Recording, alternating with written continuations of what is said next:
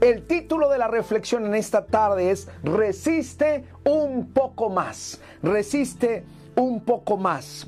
Hebreos 10 del el 32 en adelante dice lo siguiente, pero traed la memoria los días pasados en los cuales después de haber sido iluminados, sostuviste gran combate y padecimientos por una parte, ciertamente con vituperios y tribulaciones, fuiste hecho espectáculo, y por otra, llegaste a ser compañeros de los que estaban en esta situación semejante, porque de los presos también os compadecisteis y el despojo de vuestros bienes sufristeis con gozo, sabiendo que tenéis en vosotros una mejor y perdurable herencia en los cielos. No perdáis, escuche bien esto, no perdáis pues vuestra confianza que tiene grande galardón. Porque es necesaria la paciencia para que habiendo hecho la voluntad de Dios obtengáis la promesa. Porque aún un poquito y el que ha de venir vendrá y no tardará, mas el justo por la fe vivirá y si retrocediere no agradará a mi alma pero nosotros no somos de los que retroceden para perdición, sino de los que tienen fe para preservación de el alma. Hoy hay un mensaje para nuestras vidas y tiene que ver con que el Señor quiere animar y afirmar nuestros corazones. Sé que estamos viviendo tiempos donde nuestra fe está siendo desafiada, pero hoy es necesario esforzarnos en el Señor y pedirle al Señor que venga a afirmar nuestra fe en la palabra del Señor. Alguien escribió lo siguiente, Touser dijo lo siguiente, se puede tener excelentes opiniones acerca de Dios, sin que ello signifique que se le ame o que crea en Dios o se desee servirle. Y Satanás es una prueba de ellos. Usted y yo podemos tener excelentes pensamientos de Dios, podemos pensar o simular que le conocemos, pero realmente hasta que nuestra vida experimenta la fe en Dios sincera, genuina, es cuando comenzamos a conocer realmente al Señor.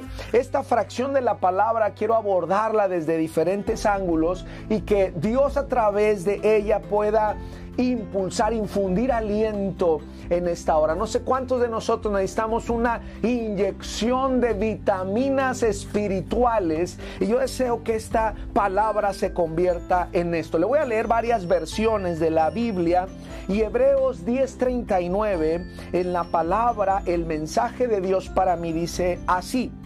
Nosotros, sin embargo, no somos de los que se acobardan y terminan sucumbiendo somos gente de fe que buscamos salvarnos. Amén.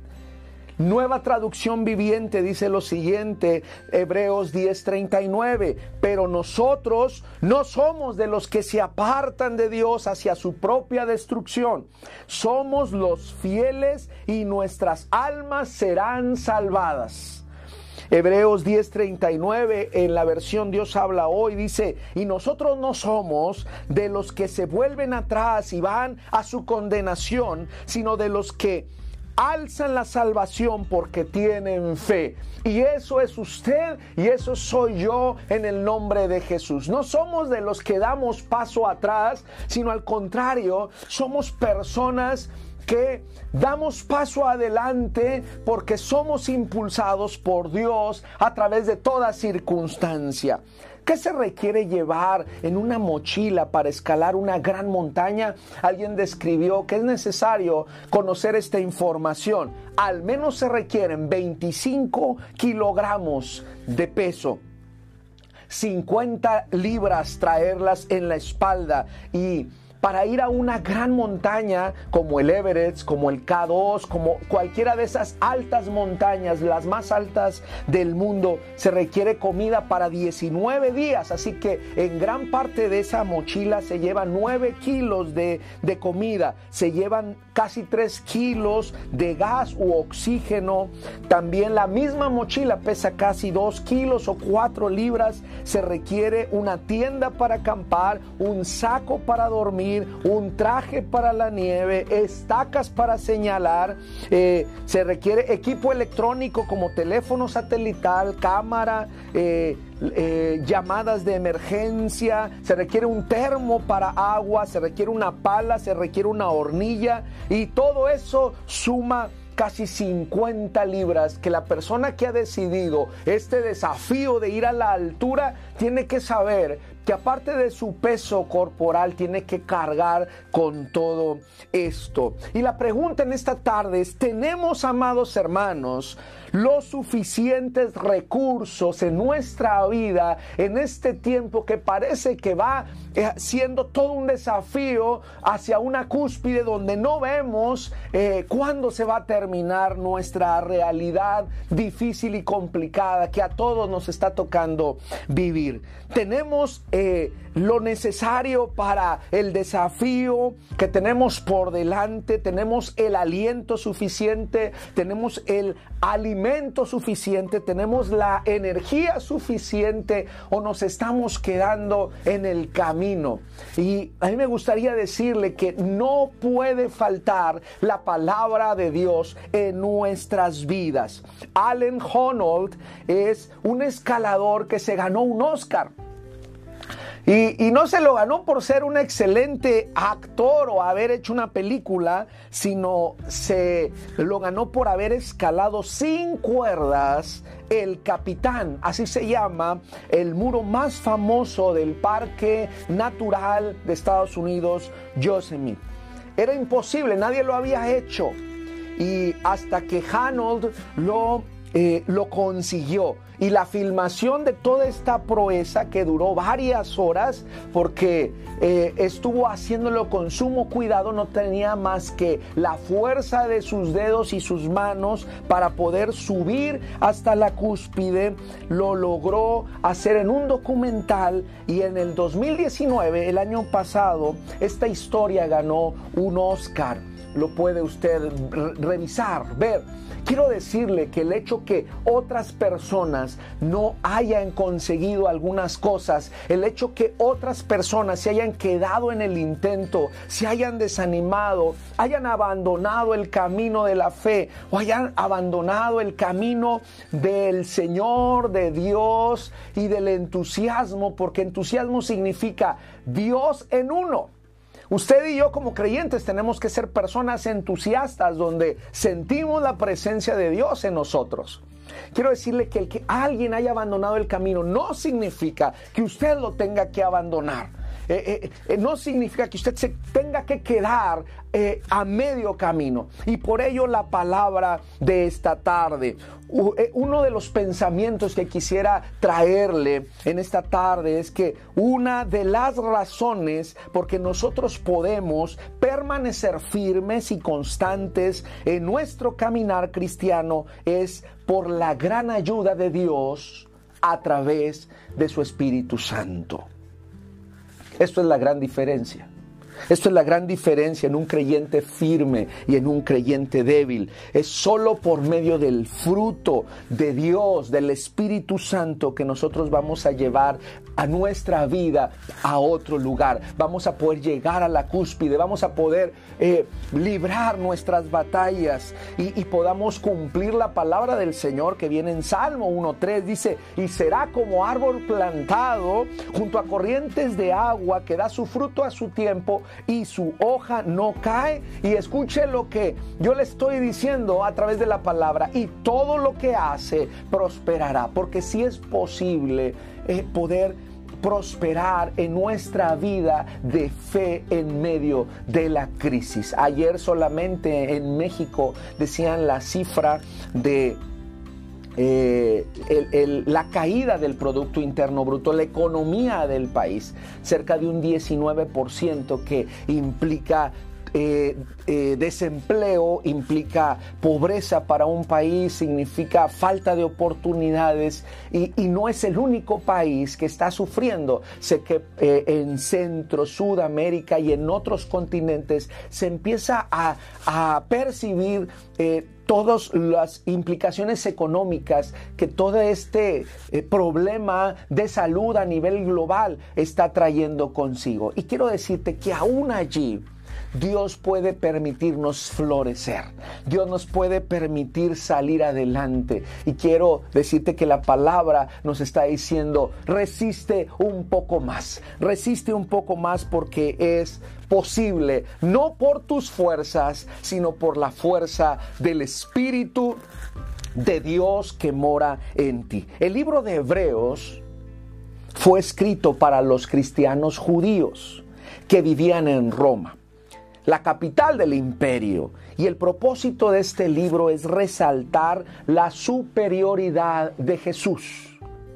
En este libro se demuestra la superioridad de Cristo sobre los ángeles, sobre Moisés, sobre los sacerdotes, sobre el sistema sacrificial que había, sobre los mismos héroes de la fe que nos parecen sorprendentes cuando llegamos al capítulo 11 de Hebreos y decimos, yo quisiera ser como todos estos héroes de la fe que tienen vidas eh, preciosas en Dios y que han hecho eh, logros y han dejado un legado espiritual por la fe. Es la, la frase que, que antecede todas estas historias hermosas, pero aún sobre ellos la historia de Cristo no tiene precedentes. La historia de Cristo es la mayor muestra de amor de Dios para todos aquellos que necesitamos salvación, para todos aquellos que necesitamos propósito para vivir, que necesitamos aliento uno se preguntaría por qué el autor eh, desea manifestar la, la, superioridad de Cristo sobre todos los elementos que eran muy importantes para los judíos. Y en este punto, hermanos, tenemos que resaltar que la situación que enfrentaban los cristianos en Roma eran tiempos peligrosos. Eran los vientos de la persecución, ya se empezaban a sentir. Muchos hermanos en la fe estaban muriendo por causa de la persecución. Y esto estaba provocando que algunos cristianos se afirmaran en la fe, pero que otros cristianos comenzaran a regresar a la vida antigua. En otras palabras, ante las adversidades, algunos cristianos estaban abandonando su fe en Cristo para volver a su vida antigua. Y qué lamentable fue esto porque el escritor de Hebreos está haciendo un, impulso, una, eh, una invitación a decir, no podemos retroceder. Y se incluye porque dice, nosotros no somos de los que retroceden. Así que todos estamos en esta constante tentación que ante los embates de la vida, ante las dificultades de cada uno de nosotros, podamos dar pasos atrás. Pero esto no solamente es una situación que sucedió en el tiempo de esta carta a los hebreos y podemos dejarla allá muchos siglos atrás, también hoy quiero decirles, existen muchos creyentes que después de un tiempo de estar batallando con obstáculos, con enfermedades, con tentaciones en su vida, en el Señor se enfrían y lamentablemente algunos tienen el deseo de retroceder y decir, eh, yo no quiero saber nada de ese Dios porque mira lo que estoy viviendo vuelven a su vida antigua, vuelven a la vida de vicios, a la vida de amargura, a la vida de resentimiento, a una vida de miseria. Es ahora algo común mirar a cristianos eh, que poco a poco se descuidan y después de un tiempo se va acabando el fervor de su fe y se acaba aquella pasión y lamentablemente se abandona su fe y su confianza en Cristo como el único y suficiente Salvador y Redentor de nuestras vidas, hermanos. Y el llamado en esta tarde es no podemos permitir esto. No nos podemos permitir dar un paso atrás, aunque los desafíos estén siendo mayúsculos en este tiempo.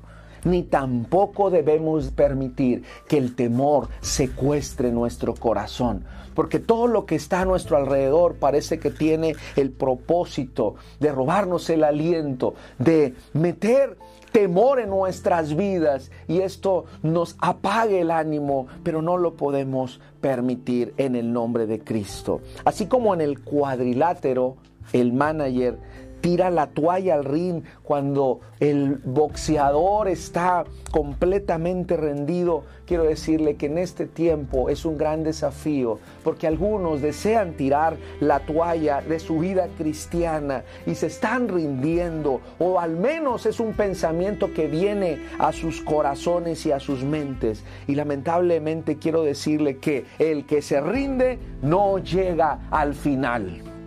La Biblia dice que no es del que empieza la carrera, sino del que la termina. Así que quiero exhortarle a no tirar la toalla, a no soltar su fe, a no rendirse. El que se rinde no llega a la meta, no alcanza el premio no alcanza el premio. Vemos los desafíos de esta parte de la escritura en Hebreos, porque dice, recuerden lo que han ya batallado a este tiempo y otros han sido ridiculizados en su fe, otros han perdido su economía o, sus riquezas porque resultaba que el imperio embargaba las riquezas de aquellos o las posesiones de aquellos que creían en Cristo. Y entonces les dice, no perdáis pues vuestra confianza porque hay un premio, no pierdan la confianza porque hay un galardón para aquel que se mantiene de pie. Dice, porque es necesaria la paciencia. Hoy más que nunca, hermanos, quiero desafiarlos a pedirle al Señor que nos permita ser una iglesia que sea paciente. Algo que en una carrera, en una, eh, en una eh, escala, eh, cuando un atleta va corriendo y hace que se funda en sus fuerzas, es porque se desespera, porque no tiene una estrategia, porque le da temor. Hoy quiero decirle que la paciencia es un ingrediente indispensable para nuestras vidas. Por eso es necesaria la paciencia. Y dice la palabra, dice, porque aún un poquito, quiero pedirte que un poquito más resistas lo que estás viviendo. Y el que ha de venir, que es nuestro Señor Jesucristo, vendrá y no tardará. Y somos justificados en la fe de nuestro Señor Jesucristo. Hoy mismo tenemos hermanos que tienen hijos que están sufriendo en un hospital. Tenemos eh, hermanos y amigos que tienen a sus padres sufriendo eh, la enfermedad. Tenemos otra gente, hermanos eh, que están eh, llorando la pérdida de un ser querido. Y en medio de esto pareciera ser que tanto golpe, tanta noticia está eh, doblando nuestra solidez espiritual. Alguien me decía, hermano, es que, eh, es que ya supo cuántos muertos y ya supo las escalas y ya supo las estadísticas. Y yo quiero decirle que entre más nos enfoquemos a ver eso, nuestra vida se va a llenar de mayor temor. Mejor quiero recordarle y que usted observe lo que dice la palabra. Mire, eh, algunos versos de fortaleza para usted en esta tarde, se los quiero decir. Salmo 44, 18.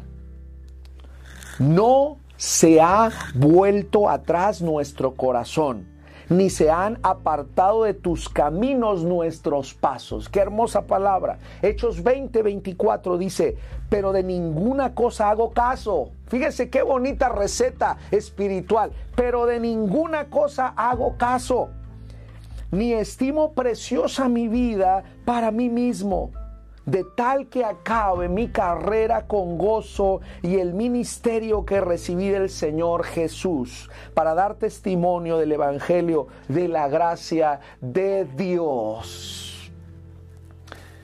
¿Cuánto impulso podemos cobrar cuando usted y yo atendemos la palabra de Dios?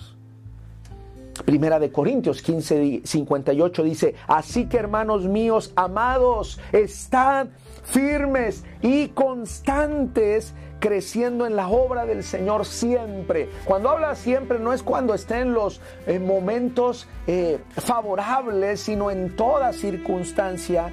Dice, sabiendo que vuestro trabajo en el Señor no es en vano. En este tiempo también se puede trabajar en el Señor. Si usted se queda inmovilizado, deja de hacer la misión de Dios, deja de predicar y compartir lo que Dios ha hecho en nuestras vidas, quiero decirles que poco a poco nos empezaremos a enfriar y a llenar de inquietud nuestra vida.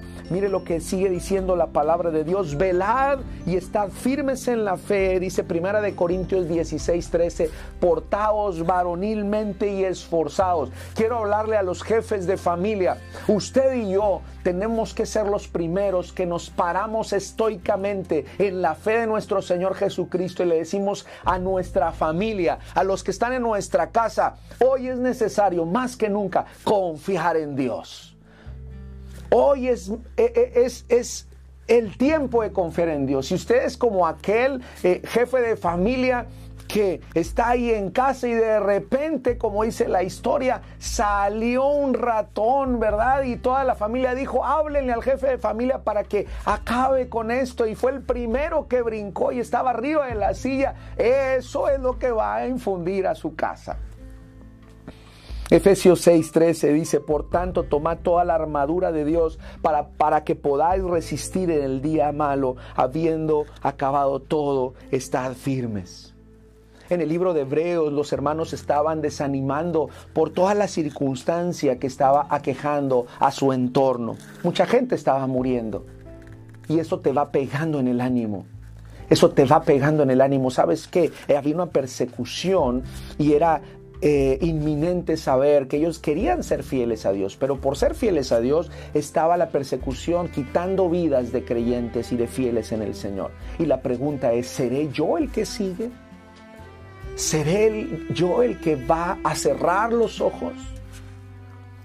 Y sabes que hay una pregunta que está constante. No vaya a ser yo el que me contagie. No vaya a ser yo el que, el que siga. No vaya a ser mi familia. No vaya a estar enfermo mi papá. No vaya a estar enfermo mi mamá. No vaya a estar enfermo. Se vaya a contagiar el que sale a trabajar. Y si es una realidad con la que tenemos que vivir. Pero el mensaje de esta tarde es que la Biblia jamás ha, eh, ha quitado, ha ha ocultado la fragilidad humana, porque los hermanos que estaban eh, eh, en la carta a los hebreos también estaban luchando con, en medio de crisis de fe.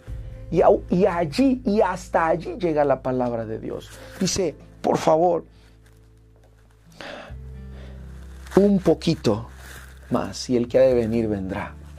¿Y cuando es este poquito? Son las 24 horas que tenemos hoy. Yo quiero decirte en esta tarde a ti que resistas el día de hoy.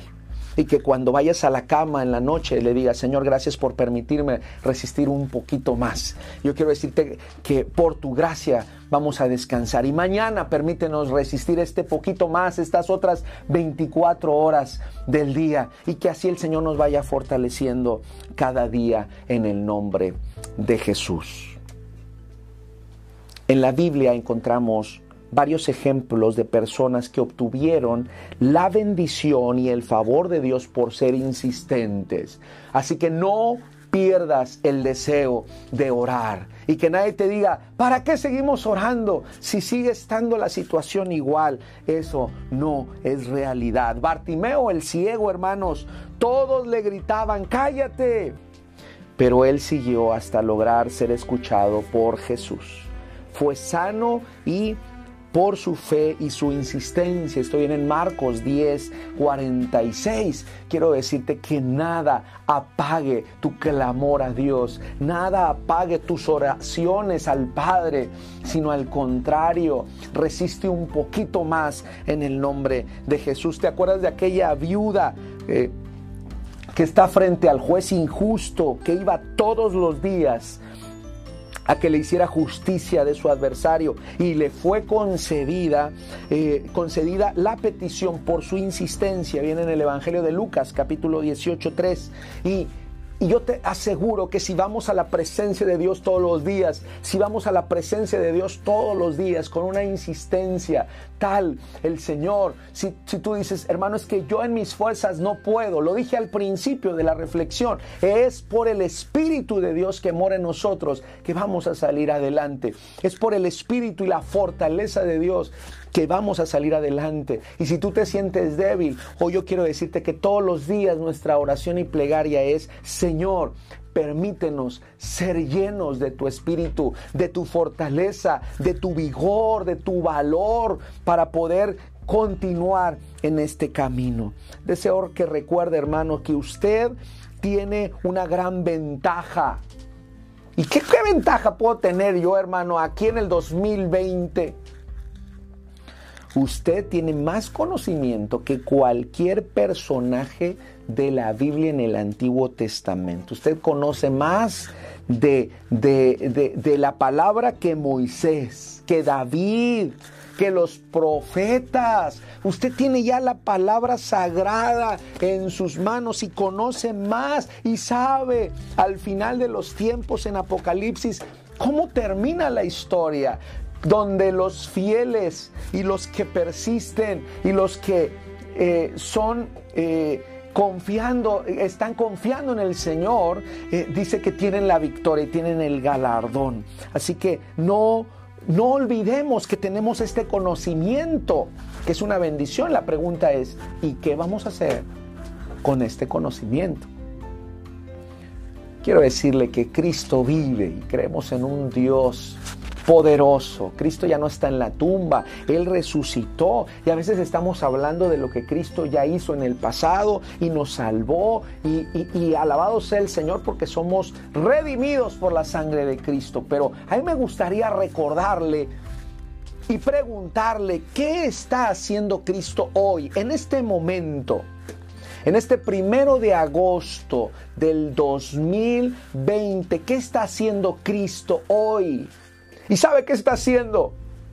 Porque a veces miramos a Cristo y lo vemos como dos mil años atrás y pensamos que ya Cristo ya no está haciendo nada y lo vemos hacia atrás como por un retrovisor en el carro. Quiero decirte que hoy mismo en este momento Cristo está haciendo algo por nosotros y está intercediendo al Padre por nosotros. Él está diciendo, Señor, tal hijo, tal hija tiene debilidad en su espíritu, fortalécelo. Tal hijo está batallando, vamos a ayudarle a través del espíritu. Quiero decirte, hermano, que Cristo está vivo y, y, Cristo está en la iglesia y Cristo está en nuestros hogares. Cristo está en nuestro corazón. Por eso podemos resistir. Con esto podemos seguir adelante porque no estamos solos. Cuando Jesucristo iba, le dijo a sus discípulos que estaban desilusionados, dijo, les voy a dar un consolador. El Espíritu de Dios que los acompañara a través de días oscuros. Los días que hemos tenido son días oscuros. No sabemos cuántos días más. Pero la promesa de Dios a través de Cristo es que va a estar consolándonos. Lo que sí me sorprende es que si tenemos un consolador, es porque tal vez habremos de pasar momentos que requieran eso, consolación, que requieran la compañía del Padre. Habremos de pasar desafíos donde nuestros ojos derramarán lágrimas, donde no habrá las respuestas para algunas preguntas. Me ha tocado platicar con algunas personas estos días y a mí me, me llama la atención porque el temor parece que va creciendo en el corazón. Y yo quiero pedirte que tengas mucho cuidado, Solo el amor de Dios, solo el poder de Dios puede echar fuera el temor, porque el temor empieza a carcomer la fe y la confianza en Dios. Nos empieza a bloquear, nos empieza a oscurecer la visión, empieza a debilitarnos, empieza a enfriarnos. El capítulo 6 de la carta a los Efesios el apóstol Pablo presenta instrucciones concernientes de cómo defendernos como creyentes ante toda esta situación que a veces tenemos con lo cual batallamos. Y esta carta está escrita como en el año 62 al 63 después de Cristo, todavía tiene mucha relevancia para este tiempo. No quiero hablar de tantas cosas de las cuales habla eh, Efesios, pero sí quiero darle unos minutos para que usted y yo nos enfoquemos al escudo de la fe. Hoy usted y yo requerimos, para resistir un poco más, requerimos el escudo de la fe. Lo que es la fe. Una de las cosas que debemos de entender es que la fe sirve como escudo para el cristiano. Por consiguiente, es imperativo, es indispensable que entendamos lo que significa la palabra fe. Según el análisis bíblico, la palabra fe se usa de diferentes maneras en la Biblia. Al menos dos quisiera retomar. La fe en la Biblia se usa para referirse a nuestra confianza y convicción en nuestro Creador y en nuestro Señor Jesucristo. Los que tienen fe son aquellos que creen en Dios y en Jesucristo. Y creen que son reales y que existen y que no es una fe intelectual, sino que Dios es suficiente para toda realidad de la cual el ser humano pueda pasar, hombre o mujer. Es necesario que recordar, hermanos, que el que cree en Dios está dispuesto a, a obedecer y a ir y a conducirse en la sagrada voluntad de Dios. Porque si no, hermanos, de otra manera tendremos una fe como la de Santiago 2.19. Los demonios también creen y tiemblan, pero no obedecen. Y qué importante es darnos cuenta de eso. También la fe en la Biblia también se usa para referirse al, a la suma de creencias o la palabra de Dios básicamente que usted y yo abrazamos cuando nos acercamos al Señor. Quiero decirle que hay diferentes escudos de la fe. Quiero decirle algunos.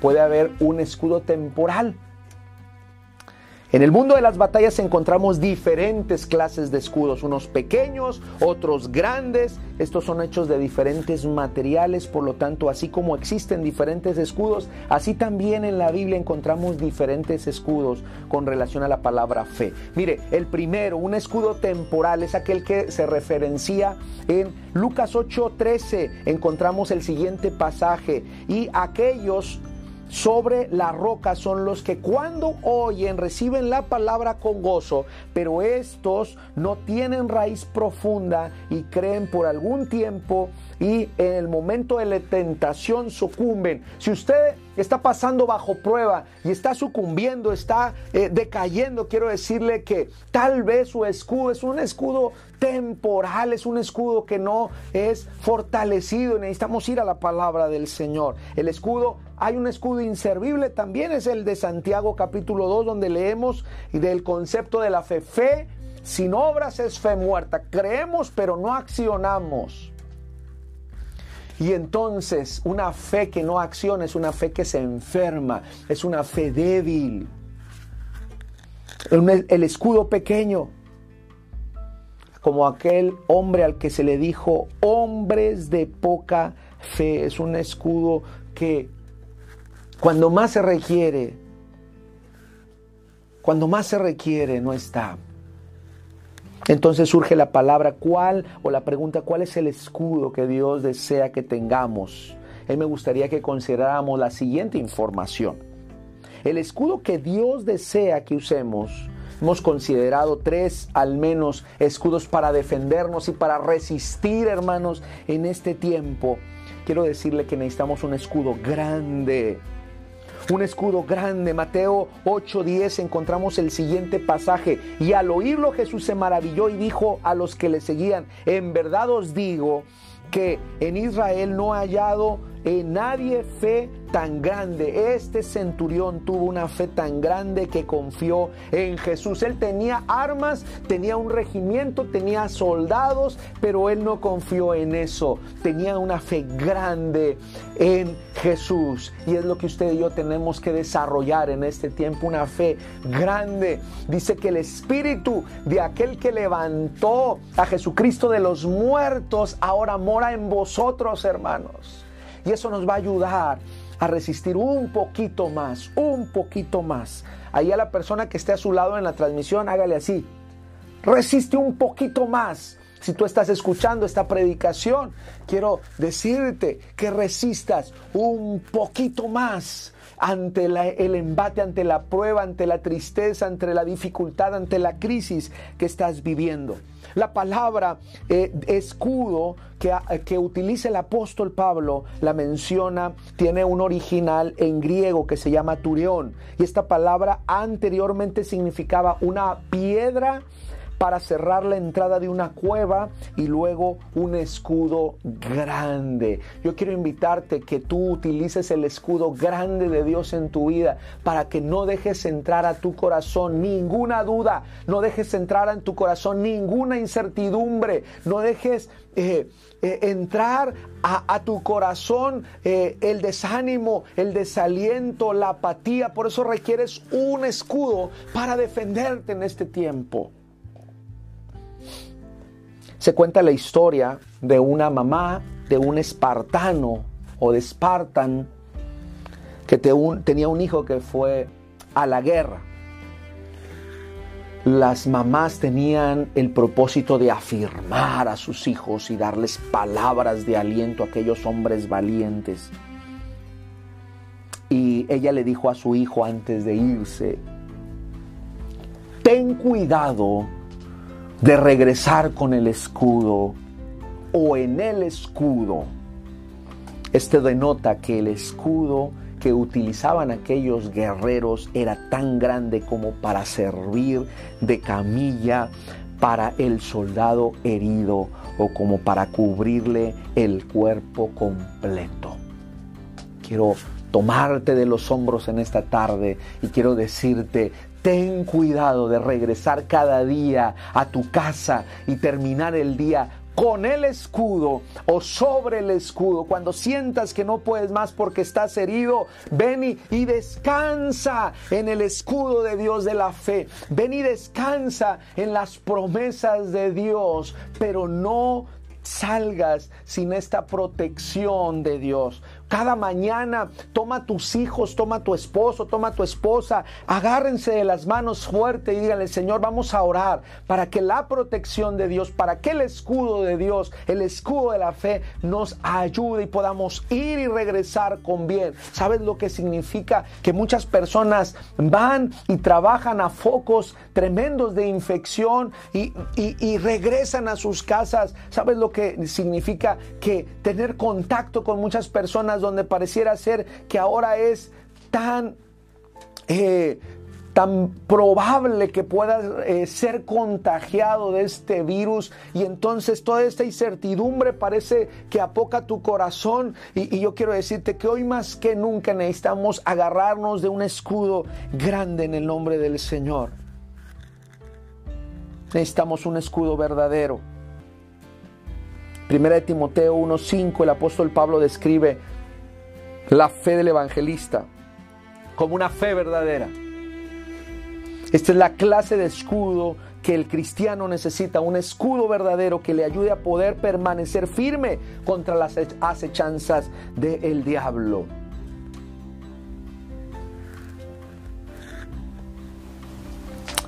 Número tres, un escudo vivo y activo. El escudo vivo es aquel que nos ayuda a poder vencer al enemigo. El diablo anda como león rugiente buscando a quien devorar, dice la palabra. Y quiere devorar tu fe, quiere devorar tu confianza en Dios, quiere devorar toda tu relación con Dios. Si tú te descuidas un minuto, un segundo, por esa rendija puede entrar la incertidumbre y lo que te puede llevar a la ruina. Así que quiero decirte que si estamos hablando de un escudo, estamos hablando que tú y yo estamos en una batalla espiritual todos los días y es una batalla de la cual habla la palabra. Por eso resiste un poquito más. Implica que necesitamos protección en medio de la batalla.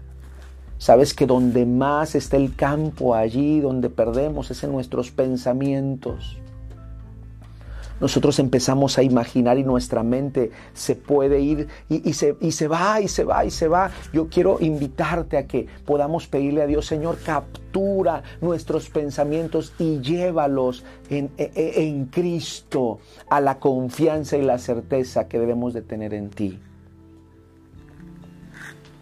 si has tenido noches complicadas donde tu mente empieza a, divagar y empieza a pensar diferentes escenarios de tu vida y empiezas a entrar en estos pánicos, en esta incertidumbre, hoy es tiempo de que veamos que requerimos este apoyo de parte de Dios. Nosotros no podemos.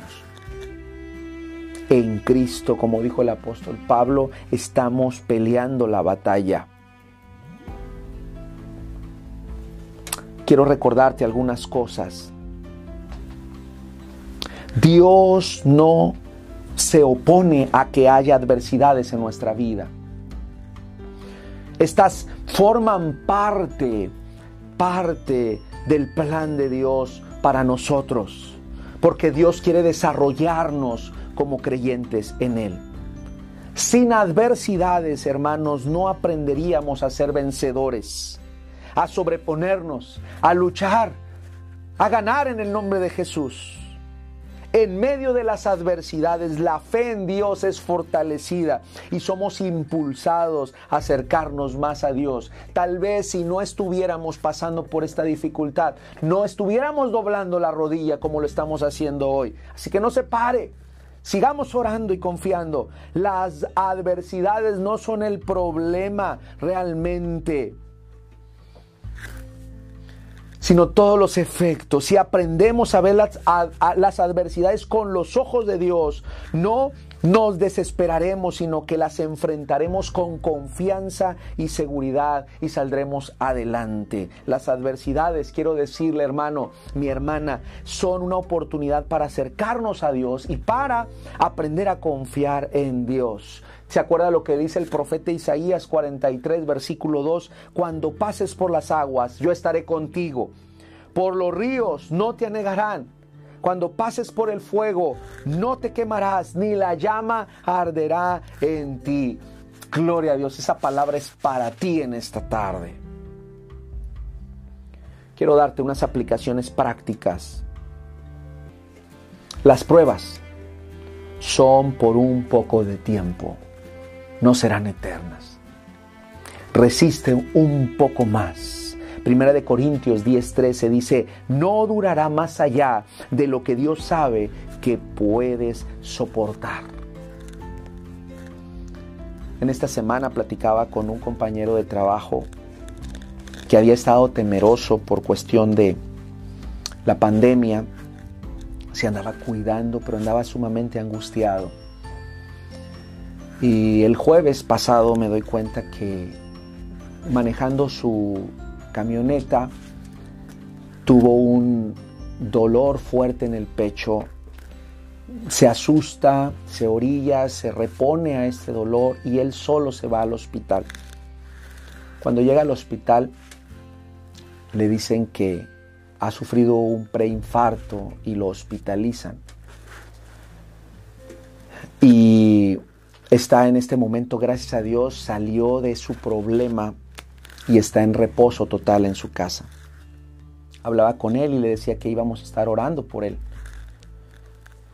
Y él decía que se había angustiado tanto, estaba tan asustado, que su corazón se debilitó y, llegó a este colapso, que gracias a Dios Dios lo protegió a que no fuera fatal.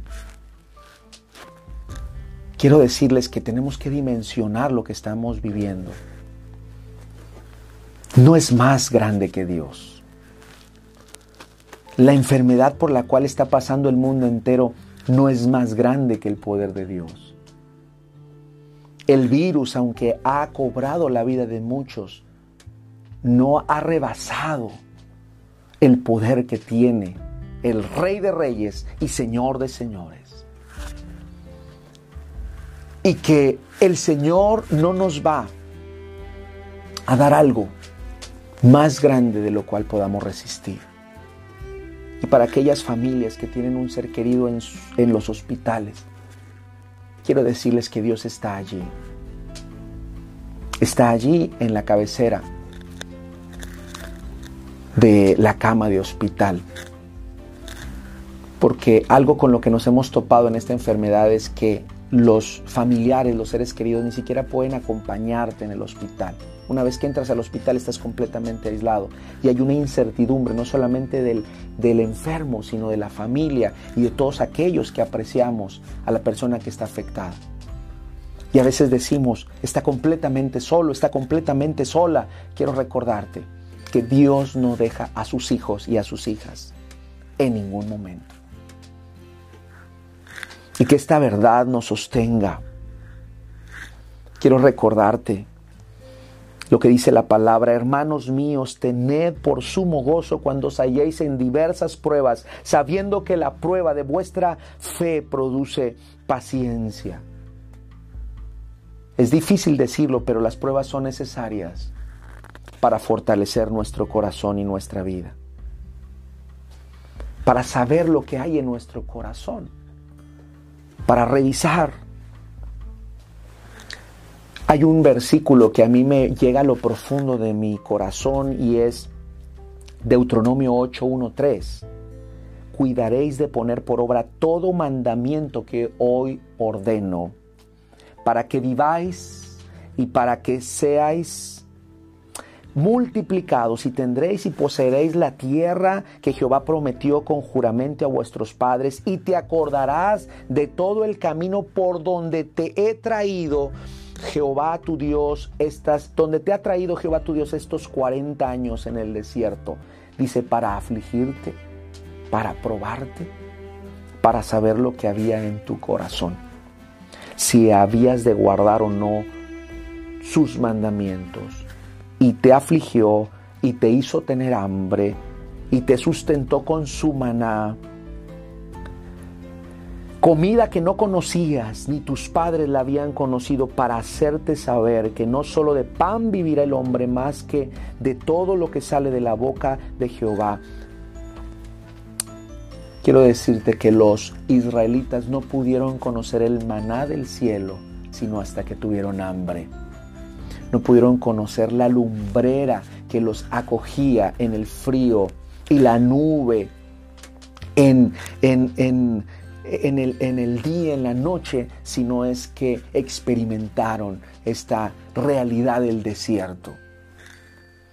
Todos estamos pasando un desierto y un desafío particular en cada familia. Pero ante ello quiero decirte que es ahí donde experimentaremos a Dios como un Dios real, como un Dios cercano. Las pruebas son diversas, todas particulares.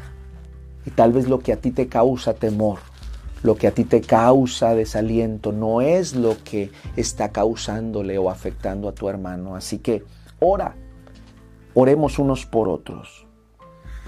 Y la conclusión de todo esto es decirte, amado hermano, quiero decirte tres cosas. No te rindas porque no somos cobardes. Este pasaje dice que nosotros no somos de los que retroceden. Nosotros no somos de los que tiramos la toalla. Nosotros tenemos el Espíritu de Dios, el Espíritu de Jesús. Y Jesús se quedó allí por amor a nosotros en la cruz y venció no te rindas porque te quedarás en el camino y sin el premio, sin el galardón, así que no te conviene quedarte en el camino. Resiste un poquito más en el nombre de Jesús. No te rindas porque Dios no te trajo aquí para que volvieras atrás. Esto que ya has caminado en el Evangelio, no lo puedes echar a la basura, no lo puedes aventar ahí como decir, bueno, ¿y para qué todo esto? Al contrario, cada alimento, cada predicación, cada verso, cada contacto con los hermanos ha sido lo necesario para tener nutrido tu espíritu y para sobresalir o sobrevivir ante esta situación en la cual estamos y tú y yo viviendo. Un viaje que solo debía durar unos meses tardó 40 años para un pueblo. ¿Y sabes por qué? porque el pueblo necesitaba realmente conocer a Dios. Una, un virus que tal vez pudo haberse controlado en días o en un par de semanas, esto ya se extendió. E independientemente de las causas, quiero decirte que ha sido la oportunidad de conocer realmente a Dios y a nuestro Señor Jesucristo y para invitarnos a través de su sagrada palabra que resistamos un poco más. Me viene a la mente Policarpo. Policarpo fue el discípulo de Juan. Cuando estaba sufriendo el tormento, estaban a punto de darle muerte por, por el Evangelio de Jesucristo. Le decían, renuncia a tu fe, renuncia a tu fe. Y las palabras de este anciano dijo, 86 años hace que sirvo al Señor y solo bienes me ha dado. ¿Cómo habría de negar su nombre? Yo no sé cuántos años has recibido bendiciones de parte de Dios. No sé qué edad tengas, pero no sé cuántos años, cuánto tiempo Dios ha mostrado tu amor y tu misericordia. Quiero decirte que solo nos ha mostrado de su gracia, de su amor y su misericordia. No lo cambies por estos meses que han sido difíciles, sino al contrario, fortalécete en el poder de su fuerza. Este es mi deseo en el nombre de Jesús.